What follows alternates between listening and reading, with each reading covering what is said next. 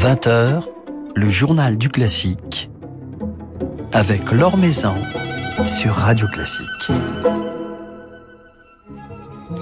Bonsoir à tous. Depuis dix ans, l'association Talent et Violoncelle accompagne les débuts de carrière de jeunes musiciens en leur permettant d'acquérir un instrument de haute facture, met en relation mécènes et luthiers, contribue ainsi par la même occasion, à travers son action philanthropique, à faire rayonner l'art de la lutherie, à tel point qu'elle est à l'initiative d'un concours international de lutherie, dont la première édition se tiendra du 19 au 23 janvier à la Philharmonie de Paris. Raphaël Pidou et François-Xavier Anscuter, cofondateurs de Talent et Violoncelle, passeront un petit moment avec nous ce soir pour nous éclairer sur leur démarche, sur leur engagement. Avant cela, quelques bougies 30 bougies, celles de l'ensemble Mathéus de Jean-Christophe Spinozzi. Un anniversaire qui sera fêté samedi soir au théâtre des Champs-Élysées, une soirée qui s'annonce riche en émotions puisqu'elle réunira les fidèles amis de Mathéus, ceux qui ont accompagné le formidable parcours de cet ensemble depuis déjà trois décennies. Alors c'est un programme festif, contrasté que nous a concocté pour l'occasion le fougueux Jean-Christophe Spinozzi, un programme aux accents baroque, nous promet-il, avec beaucoup d'air d'opéra, mais aussi des surprises, des pages flirtant avec le jazz, le rap et la chanson, et même un karaoké lyrique, dans cet esprit de liberté avec ce grain de folie propre à cet ensemble. Alors parmi les convives de la fête, Philippe Jarouski, qui a grandi avec Mathéus, Sandrine Pio, Florian Boesch, et bien sûr Marie-Nicole Lemieux, qui s'est révélée en France aux côtés de Philippe Jarouski, notamment dans un mémorable Orlando Furioso de Vivaldi.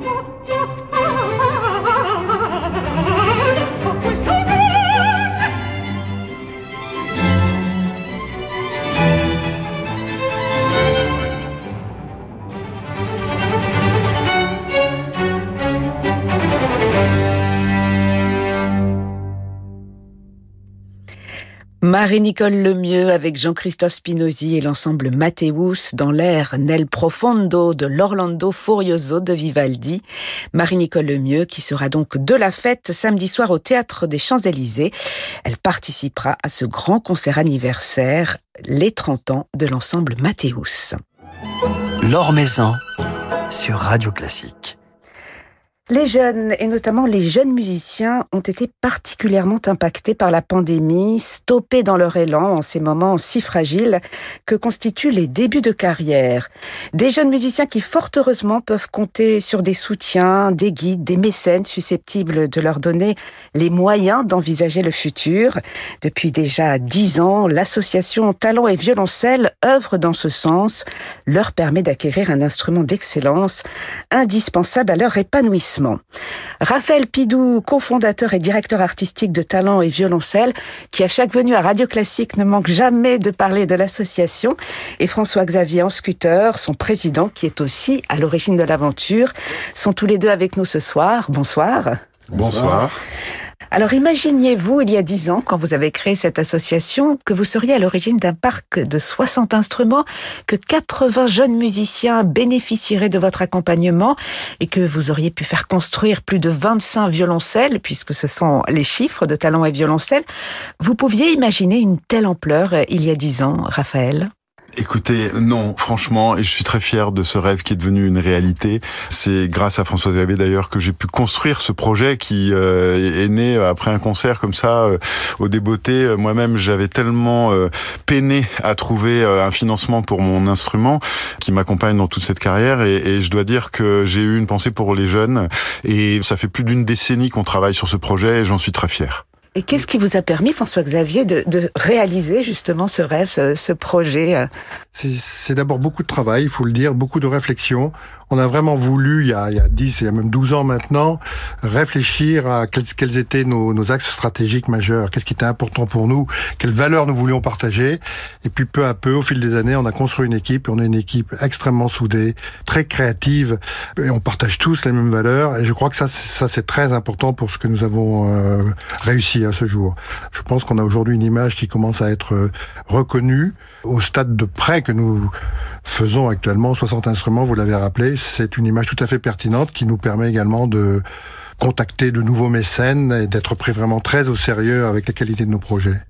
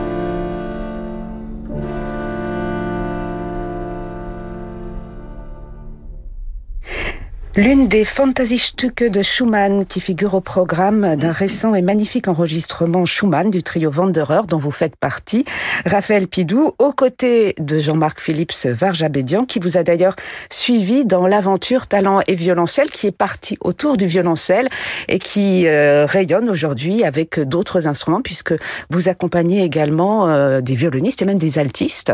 Exactement, on est parti du violoncelle parce que le violoncelle, c'est plus rare, c'est plus gros, ça voyage plus difficilement. Il y en a moins qui ont survécu au, temps. Hein. Dans les diligences, ça sautait, ma foi, du porte-bagages et puis ça se perdait. Les violons, on les retrouvait toujours dans les armoires des grands-mères. C'est bizarre.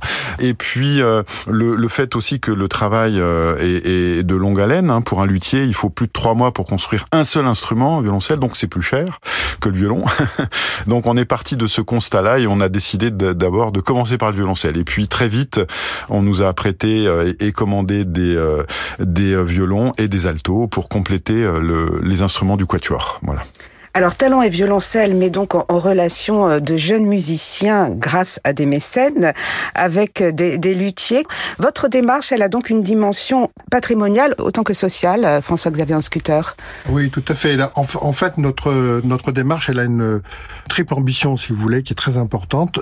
Une ambition patrimoniale. Alors, patrimoniale, pas au sens euh, financier du terme, si vous voulez, mais patrimoniale au sens de la lutherie, d'aider la lutherie, d'avoir de beaux instruments, de les entretenir, ces instruments une deuxième ambition qui est une ambition sociale qui est très très importante pour nous. Nous, on est là pour aider tous les jeunes qui n'ont pas les moyens suffisants pour jouer sur un instrument qui soit à la hauteur de leur talent. Ça, c'est notre ambition absolue. Et puis, évidemment, une troisième ambition qui est une ambition d'ordre culturel, musical, que, que j'ai pas besoin de développer ici euh, au sein de Radio Classique, bien sûr. Et ces trois ambitions ce qu'on a constaté, si vous voulez, au fil des années que nous avons passées et travaillé, c'est qu'elles sont très harmonieuses l'une avec l'autre, elles se renvoient l'une l'autre et elles donnent beaucoup de force et beaucoup d'excellence à, notre projet.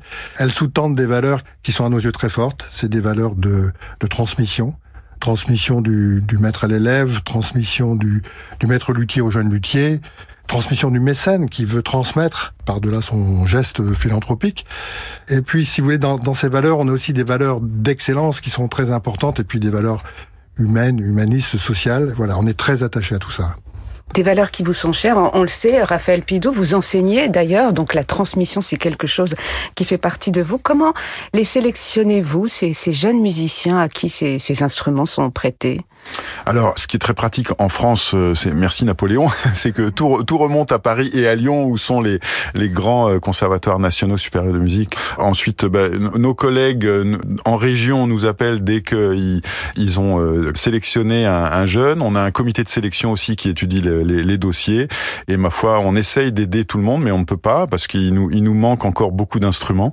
Voilà, c'est aussi notre ambition dans trois ans d'être déjà une, plus d'une centaine d'instruments euh, prêtés de, de haute facture. Et quels sont, Raphaël Pidot, les luthiers qui travaillent avec talent et violoncelle? Alors, on a évidemment euh, le, fleuron français. On dit souvent que l'archeterie est française. Au 19e siècle, c'est vrai que tous les grands archetiers étaient français.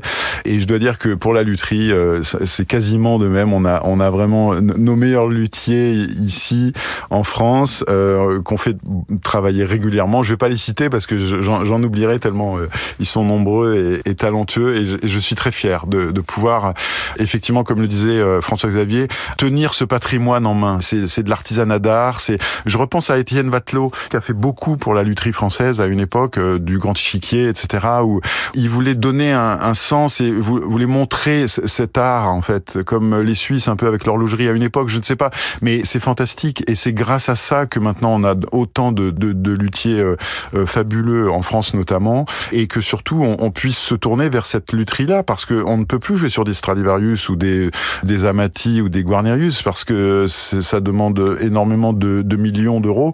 Donc on se tourne euh, effectivement vers euh, ce qu'on appelle le Stradivarius de demain, donc la, la lutherie moderne qui sous notre archet va devenir l'instrument de demain. Donc c'est très important. François-Xavier parlait du patrimoine, c'est cela aussi. C'est-à-dire que nous, on est en train de créer euh, l'excellence de, de la lutherie dans, dans 200 ans. Voilà donc des luthiers, de jeunes élèves et des mécènes. François-Xavier Anscuter, vous qui venez d'ailleurs du, monde de, l'entreprise, le mécénat, la, philanthropie, c'est quelque chose que vous connaissez. Comment convaincre un, mécène de s'associer à, votre projet, d'accompagner un jeune musicien, d'investir dans un instrument? Oui, à l'instant, Raphaël euh, nous, nous parlait des instruments qu'on a fait construire. On en a fait construire beaucoup. Vous l'avez rappelé tout à l'heure, euh, plus de 25. On a encore plus d'instruments qui sont des propriétés de mécènes ou d'autres ou d'autres personnes privées ou de dons qui nous ont été faits, qui sont des instruments anciens également, on en a pas mal.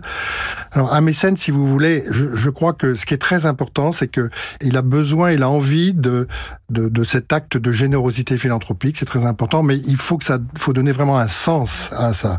Et nous, nous avons des projets qui ont beaucoup de sens, beaucoup de valeur, et qui permettent aux mécènes de, de constater la plénitude de l'acte qu'ils vont, qu'ils vont faire, si vous voulez. Et puis je dois dire qu'il y a, il y, a, il y a un argument qui est très important, qui est le suivant, c'est que lorsqu'un mécène fait l'acquisition d'un instrument, que ce soit un instrument neuf ou un instrument ancien, en fait, il acquiert un actif qui est extrêmement pérenne, qui est très solide, bah, actuellement, euh, Raphaël joue sur un instrument qui a, c'est un capa, je crois, qui a plus de 300 ans d'âge, et puis peut-être qu'il sera encore là dans 300 ans. Donc en fait, les durées de vie sont séculaires, on, ne les connaît même pas tellement elles sont longues. Et donc, lorsqu'un mécène acquiert un tel actif, si vous voulez, une telle pérennité, cet actif va aider des, des jeunes, et peut-être des dizaines de jeunes de façon successive. Et donc, on a une création de valeur sociale, une création de valeur sociétale, une création de valeur culturel qui est énorme au regard de l'investissement. C'est un investissement certes, mais si vous voulez, qui ne perd absolument pas de valeur. Ça, c'est un argument très fort.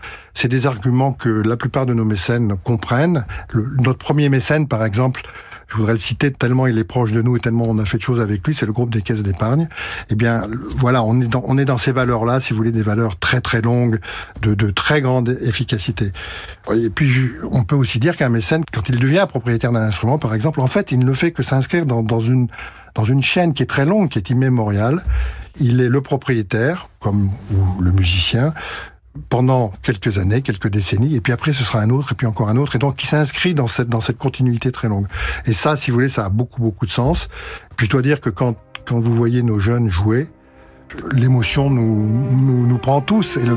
Et, à chaque fois, je vois nos mécènes qui voient les jeunes qui jouent sur les instruments qu'ils ont financés. C'est une immense émotion et un plaisir. Au fond, si vous voulez, moi je dis souvent, l'acte de générosité, il fait plus plaisir aux mécènes qu'à celui qui reçoit, je crois.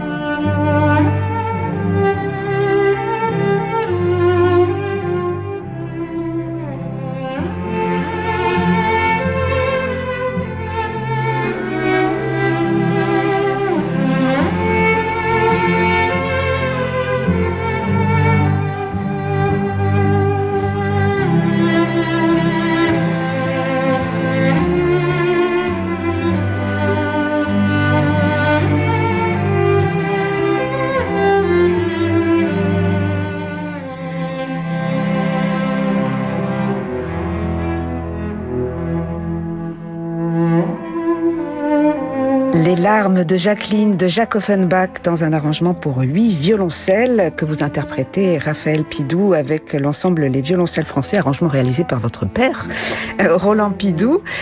Euh, justement, les jeunes musiciens que vous accompagnez dans le cadre de Talents et Violoncelles, euh, vous les faites jouer, notamment en concert, puisque votre démarche, elle va au-delà du prêt d'instruments. Il y a un véritable accompagnement, il y a des concerts, il y a des masterclass également. Exactement, beaucoup de rencontres et on favorise beaucoup, euh, euh, le, le, comment dirais-je, l'éclosion du, du, jeune talent. Euh, donc effectivement, nous, nous sommes complets et on n'en a pas fini d'inventer encore de, de, nouveaux projets, tout ce qui pourrait manquer éventuellement. Par exemple, effectivement, on essaye de leur donner une chance de pouvoir se, se produire euh, en répétition avec un orchestre professionnel avant de partir jouer une finale dans un concours international. Donc récemment, on a fait jouer deux jeunes pour la première fois leur concerto avec un orchestre. Ils étaient, ils en avaient les larmes aux yeux, il faut, il faut le dire.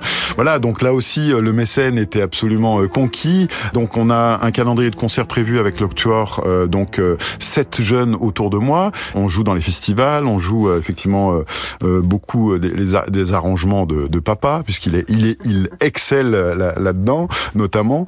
C'est un accompagnement à la carrière, voir des jeunes à qui on prête des instruments, qui sortent de leur master ou qui, ou qui viennent tout juste de rentrer en licence, et les voir dans les circuits professionnels des festivals avant concert. D'ailleurs, ils n'ont pas forcément le track. Moi, je l'ai plus qu'eux. Euh, et c'est leur première expérience de concert et on a assisté à ça. Et, là, je crois que Talent et Violoncelle a vraiment une, une, une place dans l'échiquier musical euh, et, et j'en je, suis très fier. Et puis Talent et Violoncelle a une maison euh, désormais, euh, d'ailleurs euh, rue de Rome, dans la, rue des, des Luthiers. François-Xavier euh, qu'est-ce qu'il se passe dans la maison Talent et Violoncelle? Est-ce qu'on peut s'y rendre d'ailleurs? Est-ce que le public peut, peut y rendre? Bien sûr, bien sûr. On est au 62 rue de Rome, mais le public, bah, vous passez devant, vous frappez à la porte, vous rentrez, vous venez discuter, vous venez voir ce qu'on fait. Évidemment, c'est fait pour ça. Cette maison, c'est l'aboutissement d'un rêve que nous avons eu au début quand on a créé l'association. C'est une sorte de, bon, langage moderne, si vous voulez, on va dire que c'est une sorte de lieu de, coworking, si vous voulez. C'est-à-dire c'est un lieu où vont se rencontrer des luthiers, des jeunes, des musiciens, des tout, tout ce qui tourne globalement autour du quatuor à cordes. Les gens vont se rencontrer là, vont participer à des projets que nous réalisons. Par exemple, euh, dans cette maison talent et violoncelle, on a fait construire euh, un atelier qui nous permet euh, d'accueillir un luthier ou un archetier en résidence avec un beau projet. C'est la fondation Rémi Cointreau qui nous a financer cet atelier d'ailleurs. Alors tout ça n'est pas très grand, mais nous est largement suffisant, où peuvent jouer, il y a beaucoup de jeunes qui viennent, qui, qui sont en train de créer un quatuor, un trio ou autre, et qui ont envie de lieux de répétition. Voilà. C'est tout, c'est tout ça. Ce lieu de lutherie est très important pour nous, puisque on est dans, dans l'aspect patrimonial de lutherie dont on parlait tout à l'heure. Par rapport au projet, on a aussi ce, ce vaste projet de concours international de lutherie. Mais on va peut-être en dire un mot tout à l'heure, mais je voudrais ne pas l'oublier. Justement, c'est votre grand projet à venir du 19 au 23 janvier à la Philharmonie de Paris. Ce concours international de lutherie qu'organise Talent et Violoncelle. Raphaël Pidou, un concours qui aura même deux volets, un volet pour les professionnels et un volet pour euh, les, élèves euh, luthiers, c'est cela Exactement. Écoutez, on a, c'est une histoire euh, géniale, pareil, un, doux rêve qui devient réalité. Ce musée de la musique a une puissance de feu du, tonnerre au sein de la Philharmonie de Paris. C'est une collection merveilleuse et enfin, on va pouvoir accueillir plus d'une centaine de luthiers contemporains pour participer à ce concours. Il y a même des, je pense, des professionnels avertis qui se sont présentés au concours parce que ça les démange et on a effectivement effectivement ouvert aussi un concours euh, dédié aux, jeunes en cours de cursus dans les écoles internationales euh, dans le monde entier, de, des écoles internationales de lutherie. On aura euh, tout pupitre de l'orchestre de Paris, les violoncellistes qui viendront euh, tester en, en live euh, devant le public et le jury euh, les instruments derrière un voile. donc tout est extrêmement réglé comme du papier à musique. Tout ça pendant la biennale du Quatuor à cordes. Il y aura aussi un, un temps pour le grand public en fait ce que c'est qu'un concours de lutherie, qu'est-ce qu'on compare, euh, est-ce qu'on peut entendre la différence entre deux instruments euh, euh, avec Stéphane Weidelich qui est le directeur du laboratoire au musée de la musique. Je suis en train de préparer une, une espèce de, de, de soirée comme ça euh, pour essayer de, de, de, faire comprendre au grand public euh, comment on choisit un instrument et qu'est-ce que c'est au fond qu'un qu'un violoncelle, puisque cette édition-là sera dédiée au, au violoncelle et on, on, compte bien dans les années futures ouvrir au violon et, et à l'alto. Voilà. Voilà, donc le grand événement à venir euh, pour talent et violoncelle, ce sera du 19 au 23 janvier. On va se quitter, euh, Raphaël Pidou, en vous écoutant jouer sur un violoncelle euh, du Musée de la musique à Paris, un extrait d'un enregistrement consacré à Beethoven, réalisé en compagnie de Tanguy de Villancourt. Un petit mot sur le violoncelle sur lequel vous jouez dans, dans Alors, cet enregistrement. Effectivement, ce, ce, ce violoncelle Guarnerius, en fait, on a enregistré ces sonates de Beethoven sur cet instrument. Le Musée de la musique avec euh, mon, label Harmonia Mundi a eu la très bonne idée de faire jouer ces instruments. C'est vrai que c'est un, moment euh, très très fort de voir arriver un instrument qui fait partie donc de la grande puissance des réunions des musées nationaux, n'est-ce pas Comme on transporterait la Joconde, on voit arriver un, un Guarnerius sur un brancard entouré de draps blancs, et enfin, je peux le saisir dans mes mains et le faire sonner au disque, et donc c'est ce que vous entendez là. Merci infiniment, Raphaël Pidou et François-Xavier Scuter, d'être passés nous voir. Euh, on souhaite euh, bonne chance à Talent et Violoncelle avec euh, de nouveaux objectifs, de, de nouveaux projets à venir pour cette décennie. François-Xavier Scuter.